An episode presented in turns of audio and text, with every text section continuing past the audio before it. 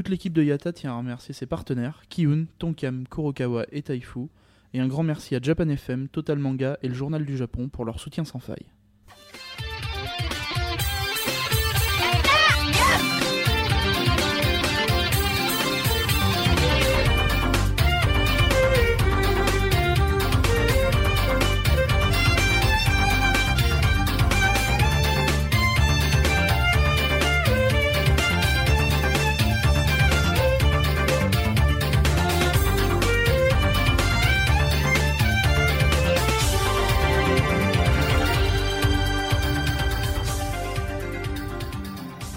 Kambawa Road to Japan 2013, jour 22. Ici Misaki en direct de Matsuyama pour la fin du Henlo.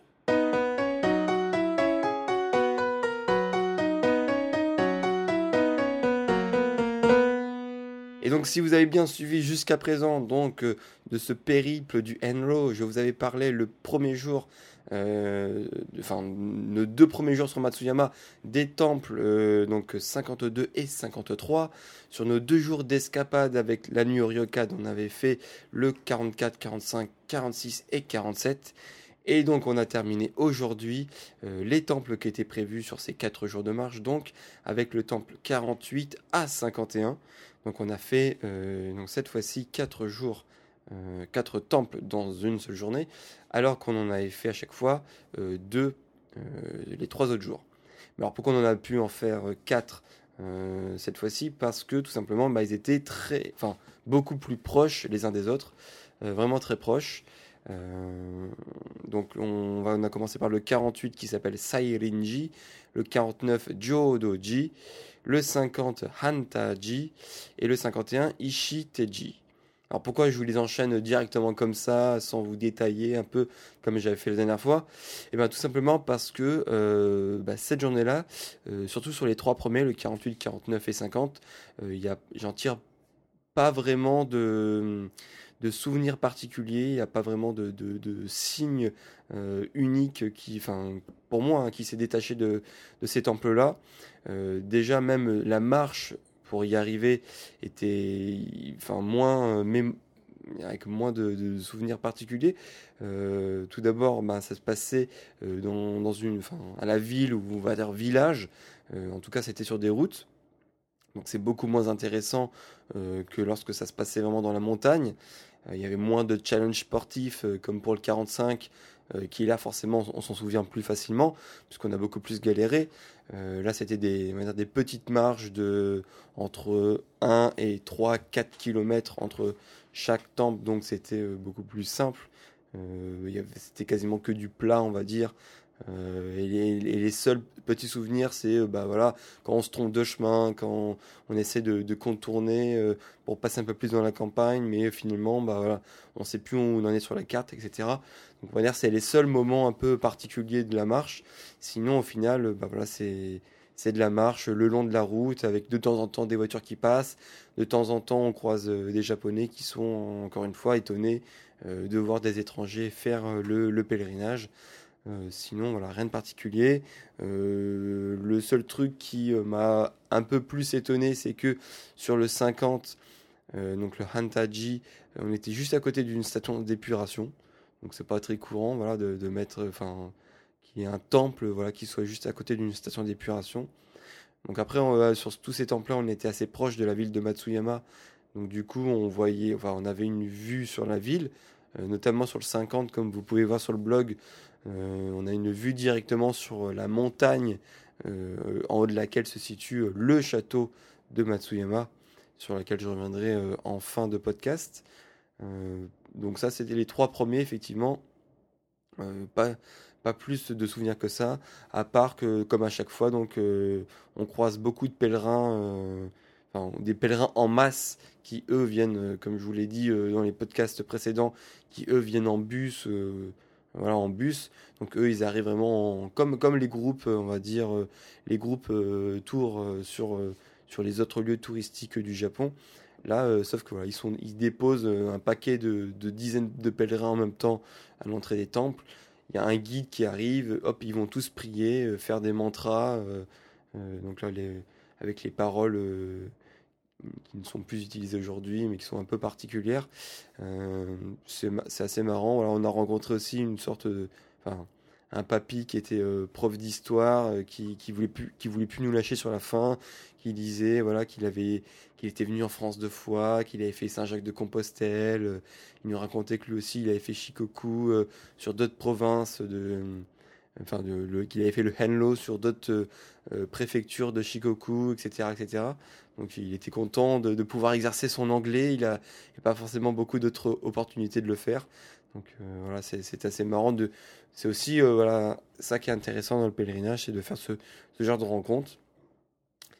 Par contre, donc sur les sur les sur les quatre, j'étais j'étais très vite sur les trois premiers, mais le, le, dernier, donc le 51 euh, il était euh, vraiment, enfin, il avait une, si je puis dire, une odeur particulière parce qu'il avait vraiment des, des, une architecture et des, une, activité en tout cas euh, assez unique par rapport aux autres.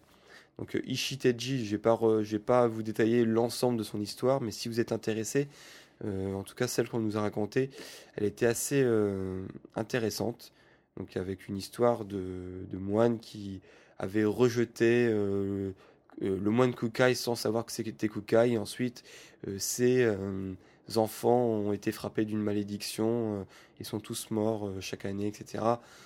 ça m'a fait un peu penser, bon, aucun rapport, mais à l'histoire de la Belle et la Bête, où justement ils rejettent un, sorcier, enfin il rejette un, clochard sans savoir que c'est un sorcier, puis après il est maudit, puis après voilà, il a une malédiction. Donc là c'était un peu de ce style-là. Et donc à la fin, en, mourant, il y a une histoire avec euh, donc une pierre dans la main. Et donc justement, euh, d'où vient d'où le nom du temple, puisque euh, Ishi c'est la pierre, Te c'est la main, et Ji c'est le temple. Donc Ishi Teji c'est le temple de la pierre dans la main. Voilà. Ça, pourrait faire, pourquoi pas, le mot du jour, mais j'en ai un autre que je vous réserve pour après. donc Ishiteji, il était un peu particulier parce qu'il était assez grand. Il était très complet parce qu'il y avait euh, pas mal euh, d'activités. Il y avait, une pagode, il y avait un, pavillon central, il y avait une sorte d'allée commerçante. C'est assez étonnant. Euh, parmi tous les temples qu'on a fait, c'est le premier qui propose ça. une, sorte voilà, vraiment d'allée commerçante où il y a pas mal de, donc justement de, goodies entre guillemets hein, de, de, produits dérivés sur le Henlo, sur qui sont vendus dans, les autres temples bouddhistes autres. Euh, nous, on a pu s'acheter justement nos, t-shirts euh, du Henlo. Donc c'était forcément assez particulier pour nous puisque ça, ce temple 51 marquait la fin de notre pèlerinage, euh, la fin de notre groupement donc de, de temples qu'on allait visiter. Donc il, était, il avait une, voilà, il avait une, une signification particulière pour nous. Sinon, il y avait comme vous pouvez voir sur les photos aussi, euh, en arrivant d'assez loin, on pouvait le voir à l'avance, euh, une statue de justement du moine Kukai qui nous regardait de très haut dans la montagne. Alors euh, comme on avait un peu de temps libre, j'avais essayé d'aller le voir, mais finalement, moi j'ai monté une centaine de marches qui allaient de l'autre côté de la montagne, donc je me suis fatigué un peu pour rien.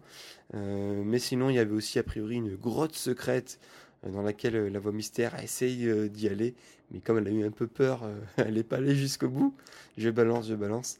Euh, donc qu'est-ce qu'il y avait d'autre particulier? Mais enfin, il y avait pas mal de monde en fait dans ce temple-là. Euh, il y en avait qui, qui faisaient, qui a priori, qui ont essayé de faire un, un, incendie, enfin pas un incendie, mais qui ont essayé de, de faire un feu de, de, de, choses particulières en fait pour essayer de d'exorciser les mauvais esprits. Donc voilà, autre, outre en fait le, euh, être une étape pour le, le, pèlerinage du Henlo, c'est un temple qui est très actif en fait pour les gens de la région. Donc euh, il y, a, vraiment pas mal de, gens qui circulent dans ce temple-là. Euh, donc je ne sais pas si ça, se, voit plus facilement sur les photos ou pas. Mais en tout cas, voilà, je retiens plus facilement ce temple-là par rapport aux autres, en tout cas euh, dans la journée. voilà, donc je pense que je vous ai dit tout sur les temples qu'on a visités dans la journée. Euh, comme je vous l'avais teasé un peu sur les autres jours, euh, sur les autres podcasts de Matsuyama, on, a pu se réserver donc aussi cette dernière journée sur Matsuyama pour voir les deux euh, choses touristiques qu'il y a à voir principalement donc sur cette ville, sur cette plus grande ville donc de l'île de Shikoku. Il y a tout d'abord le Dogo Onsen qui est l'un des plus vieux, ou en tout cas le plus vieux, hein, ça, ça, dépend des légendes, en tout cas qui est l'un des plus vieux onsen du, du Japon, tout simplement.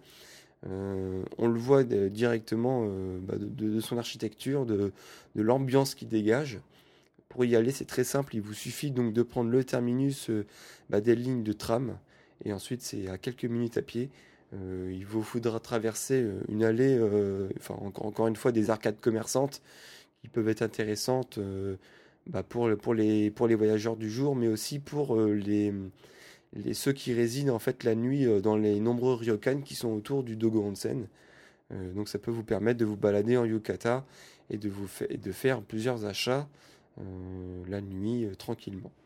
Donc la chose particulière pour le Dogo Onsen, outre le fait que ce soit le plus vieux onsen du Japon, l'autre particularité c'est qu'il est limité dans le temps et qu'il y a quatre niveaux de prix euh, et à chaque niveau de prix euh, correspond à un, niveau de gamme et euh, des, prestations différentes. Donc j'ai essayé de vous les détailler très rapidement parce que c'est pas si simple que ça si on comprend pas le japonais pour se démerder sur place. Donc en fait le level 1 c'est 400 yens donc c'est vraiment pas très cher. Et je, vais passer sur les horaires, c'est pas très important là, mais en tout cas vous avez, vous avez accès au premier bain qui, s'appelle le Kamino Yu. Donc en gros c'est le, bain des dieux et vous pouvez y rester 60 minutes. Donc, autrement dit, une heure. Le level 2, donc 800 yens, donc le double, ce qui n'est pas très cher aussi non plus, euh, également non plus. Et donc là, vous avez également toujours accès à une heure, sauf que là, vous avez accès à une salle de repos au deuxième étage, donc une salle de repos commune. Donc là, il y aura toutes les autres personnes qui auront aussi payé le level 2 euh, euh, à 800 yens. Par contre, là, on vous donnera un yukata et donc vous aurez un yukata et donc pendant votre votre enfin qui vous sera donné là où vous serez en accès au deuxième étage dans votre salle de repos en tatami, on vous donnera également du thé et des crackers, quoi, des sortes de petits gâteaux secs. donc là et par contre là vous descendrez d'un niveau pour avoir accès donc toujours au bain des dieux avec ceux qui avaient accès au level 1. Voilà, vous suivez toujours. Ensuite, il y a le level 3. Donc là, ça passe à 1200 yens. C'est un peu plus cher. Euh, et là, vous avez accès à un autre bain qui s'appelle le Tamanoyu. Et le Tamanoyu, ce qui est particulier, c'est que bah, déjà ceux du level 1 et du level 2, ils n'y ont pas accès. Mais euh, historiquement, en fait, c'est le bain qui était réservé euh, aux empereurs, en tout cas la famille de, l'empereur, lorsqu'il venait rendre visite dans la ville et au Dogo Onsen. Donc ça a quand même une histoire supplémentaire, ce Tamanoyu, et donc c'est un peu plus de classe hein, de se baigner dans le même bain que l'empereur. Voilà, juste ça, c'est pas mal.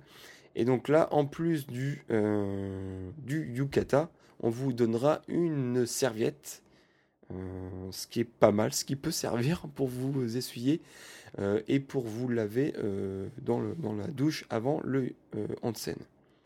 Donc là, vous aurez toujours 60 minutes. Et le level 4, le dernier level, donc là, c'est 1500 yens, donc à peu près 12 euros, on va dire, au taux, actuel. Et donc là, vous avez toujours... Ah non, là, par contre, là, vous avez le must du must, puisque vous avez accès au troisième étage à une salle euh, de relaxation sur tatami privative. Donc si vous êtes en groupe de je sais pas, en couple par exemple, eh ben, vous avez une salle juste pour vous deux. Euh, je pense que c'est dans la limite des places disponibles, mais je pense que dans tous les cas, il n'y a pas beaucoup de monde qui demande ce, quatrième niveau. Donc à voir. Euh, donc là, vous êtes au troisième niveau et euh, vous avez toujours accès au Tamanoyu, forcément, donc au bain de l'empereur. par contre, les, les, crackers, donc les gâteaux secs, sont remplacés par les Bochan Dango.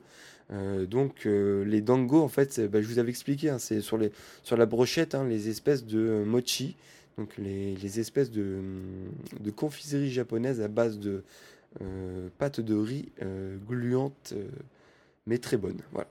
Donc ça c'est très bon, c'est pour le level 4. Et le must en plus c'est que vous pouvez rester 80 minutes au lieu des 60 minutes, donc 1h20.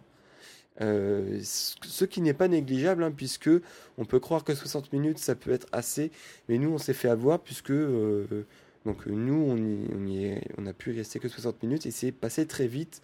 On n'a même pas eu le temps de se relaxer justement dans, la, salle de relaxation du deuxième étage. On, a, juste eu le temps de se changer, de prendre un bain, de, papoter un peu, euh, de ressortir, de reprendre un, petit bain et il était déjà une heure. Donc au final, ça passe très vite. Donc euh, peut-être que la prochaine fois, à tester le level 4 à 1500 yens. Donc pour le Dogo Onsen, c'était très sympa.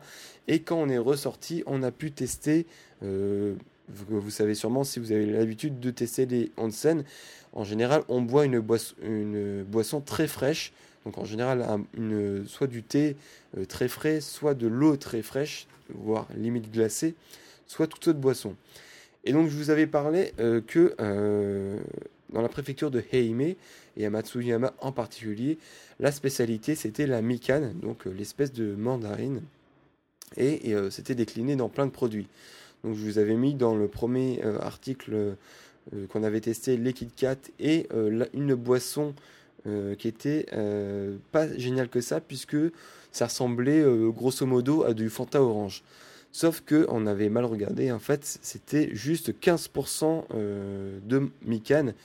Voilà, donc c'était juste à base de. Voilà. Sauf que là, en sortant, euh, en tout cas euh, dans la salle de, relax de, relaxation, et donc en sortant du euh, Dogo Onsen, on a pu tester le Mikan 100%, donc de la marque Pomme. Donc c'est un peu con, c'est vrai que d'appeler une marque de jus de Mikan, donc de jus de mandarine, qui s'appelle Pomme. Bon bref, en tout cas donc là ça s'appelle pomme et donc là ça propose du jus euh, à 100% et donc là pour le coup c'est vraiment très très bon, c'est ça vraiment le goût de Mikan et là on sent qu'on on en a pour son argent, on, ça, on a payé ça 120 yens donc c'est vraiment pas très cher du tout et donc je conseille à tous ceux qui ont l'occasion de, de venir à Matsuyama. Il y en a dans plein d'autres lieux donc pas forcément que à, à Dogo Onsen. Hein. Euh, vous pouvez euh, voir dans des, euh, bah dans des petites boutiques pour touristes. Hein, je pense qu'ils vont en vendre. En tout cas, voilà, c'est très bon le Miken de Matsuyama. Et regardez bien que la teneur est à 100%. L'autre euh, activité euh, de Matsuyama, c'est le château. Et oui, chaque petite ville euh, historique du Japon a son petit château historique qui est plus ou moins original, puisque en général il a été détruit pendant la guerre ou pendant un séisme particulier. Donc là, euh, je ne sais plus s'il est d'origine ou pas. En tout cas, ce qui était intéressant, c'était son histoire. Euh, donc il a appartenu, le premier seigneur qui l'a possédé, euh, il s'appelait, que je retrouve son nom, il s'appelait Kato Yoshiaki. Et il était assez connu à l'époque, puisqu'il a notamment servi la famille de Hideyoshi Toyotomi, donc le deuxième réunificateur. Et ensuite, il a continué, après la mort de Toyotomi, il a continué avec euh, Tokugawa Ieyasu. Et il a notamment eu un rôle clé pendant la, bataille de Sekigahara, qui est euh, une des batailles les plus importantes dans l'histoire du Japon et qui a clôturé euh, la période de Sengoku Jidai pour entamer l'ère Edo. Et donc lui, donc il était toujours vivant forcément puisqu'il était du côté des bons pendant la bataille de Sekigahara. Et donc il a entamé euh, la construction du château euh, pendant l'ère Edo donc en 1602 et donc euh, voilà. Il a été le premier seigneur à occuper les lieux et en faire son domicile principal. Voilà. Donc ça pouvait être sympa de le visiter sauf que on avait été malheureux malencontreusement mal renseigné puisqu'on pensait que il était ouvert jusqu'à 21h ce qui me semblait un peu bizarre d'ailleurs, euh, puisqu'en général ils sont fermés très tôt les châteaux. Et donc quand on est arrivé, forcément le téléphérique pour y accéder était déjà fermé, puisque je vous ai expliqué qu'il était en haut euh, d'une petite montagne. Donc euh, on a dû le monter à pied, comme si on n'était pas déjà habitué à monter plein de montagnes ces derniers jours. Sauf que là, donc ça venait après une journée complète de Enlo. Donc c'était une montée assez lourde hein, parce qu'il y avait quand même des. C'était assez pentu. Euh, alors il était très beau hein, puisqu'il était euh, très bien éclairé de nuit, sauf qu'on n'a pas pu le visiter. Et euh, les photos de nuit, c'est assez particulier, même avec un très bon réflexe. Il faut avoir un trépied et puis voilà, il faut avoir, faut mettre en pause longue pour choper des belles photos. Donc là, on n'avait pas le trépied. Donc j'espère que les quelques photos qu'on a réussi à prendre vont vous donner une idée de ce qu'est le château de Matsuyama. En tout cas, vu de nos yeux, il était très beau. Il y avait des allées remplies de lampions. Euh, il se dégageait une ambiance assez particulière. Donc nous, on a pu juste entrer dans, les jardins, contourner le château, mais pas y rentrer dedans, et encore moins donc euh, grimper à son sommet pour avoir une vue. Donc bon, déjà, à partir de ces jardins, comme il était au sommet d'une montagne, on avait une vue assez euh, pas mal de Matsuyama. Mais encore une fois, voilà, sans trépied, les quelques photos qu'on a pu vous donner ne sont pas forcément euh, si euh, nettes que ça. En tout cas, voilà, je, vous conseille d'essayer d'y accéder euh, deux jours pendant l'après-midi si vous voulez monter en haut du château de Matsuyama. Voilà, donc pour clôturer la journée, eh ben, c'était le resto tant attendu de Katsuo. je ne sais pas si je vous avais mis des photos du, de ce resto-là lors de la première journée. Mais en tout cas, quand on est arrivé à Matsuyama, on, s'était fait ce fameux restaurant euh, de Katsuo. Alors qu'est-ce qu'est le Katsuo? Eh ben en fait c'est le boni, c'est enfin en français c'est la bonite. Euh, plus exactement, c'est la bonite à ventre rayé. Voilà, comme ça vous pourrez vous la péter auprès de vos amis. Vous savez que la bonite à ventre rayé, c'est le katsuo. Et donc il y a un plat très euh, reconnu dans la préfecture de Kochi, donc qui est la préfecture sud de Shikoku, euh, c'est euh, Katsuo no Tataki. Et donc ça va être le mot du jour. Donc même si c'est pas important de savoir ce que veut dire exactement Katsuo no Tataki, Katsuo no Tataki, ça veut dire, euh, on va dire, le, le Katsuo, donc la bonite, qui est légèrement brûlé, qui est légèrement saisi, j'ai envie de dire. Donc il, il est pas, voilà, c'est juste les contours qui sont un peu saisis, mais il n'est pas, il est pas cuit. C'est toujours du poisson cru, mais les côtés sont un peu, euh, sont un peu brûlés. Et pourquoi il est si connu à Kochi? Parce que euh, il est euh, brûlé sur du feu de paille. Donc ça c'était la spécialité de Kochi. Donc nous à Matsuyama on est dans la préfecture de Heime et il y a quand même certains restaurants qui font du du katsu no tataki brûlé au feu de paille. donc on avait pu en manger le premier jour et là manque de peau le truc, on, avait prévu d'y aller le dernier jour, après la fin du Henlo. Et là, bah, c'était leur jour de fermeture. C'était un peu con. Euh, mais comme on est au Japon, euh, les euh, propriétaires du restaurant ont essayé de, de, parcourir un peu les galeries commerçantes pour nous trouver un autre restaurant qui faisait aussi du katsuo, no tataki. Donc ils en ont trouvé un. Alors malheureusement, c'était pas exactement le même qu'on avait pu voir. Donc ils ont ils l'ont pas fait enfin ils l'ont pas fait saisi au feu de paille, mais on a pu quand même manger du katsuo donc soit au sel, soit vinaigré. alors clairement, c'était un peu moins bon que la dernière fois, mais ça reste un plat très succulent. Donc je vous le reconseille quand même les yeux fermés. Donc je vous le mets en kanji et en katakana. Euh, comme ça, vous avez les deux écritures si vous voulez euh, le repérer ou le montrer dans un restaurant euh, lors de votre prochain voyage au Japon. Parce qu'ils en font aussi, par exemple, à Tokyo, mais c'est pas la même chose puisqu'ils ils le font pas au feu de paille. Donc, bref. Donc, Katsuo no Tataki. D'ailleurs, enfin, Katsuo, c'est une sorte de thon. et pour la petite histoire, c'est l'espèce de thon la plus pêchée au monde. Voilà. Rien que ça, comme ça, vous, le saurez également.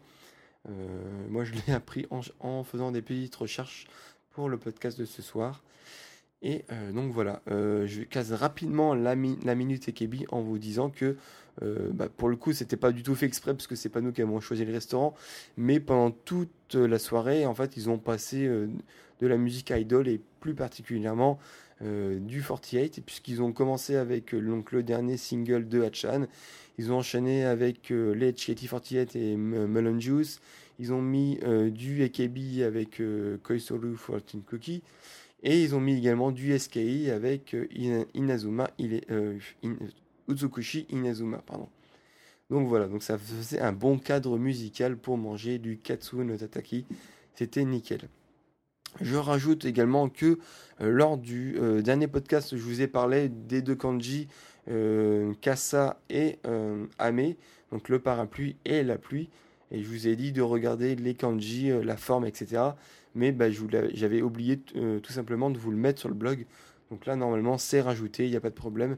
Donc vous pouvez retourner sur l'article d'hier pour regarder la forme des kanji.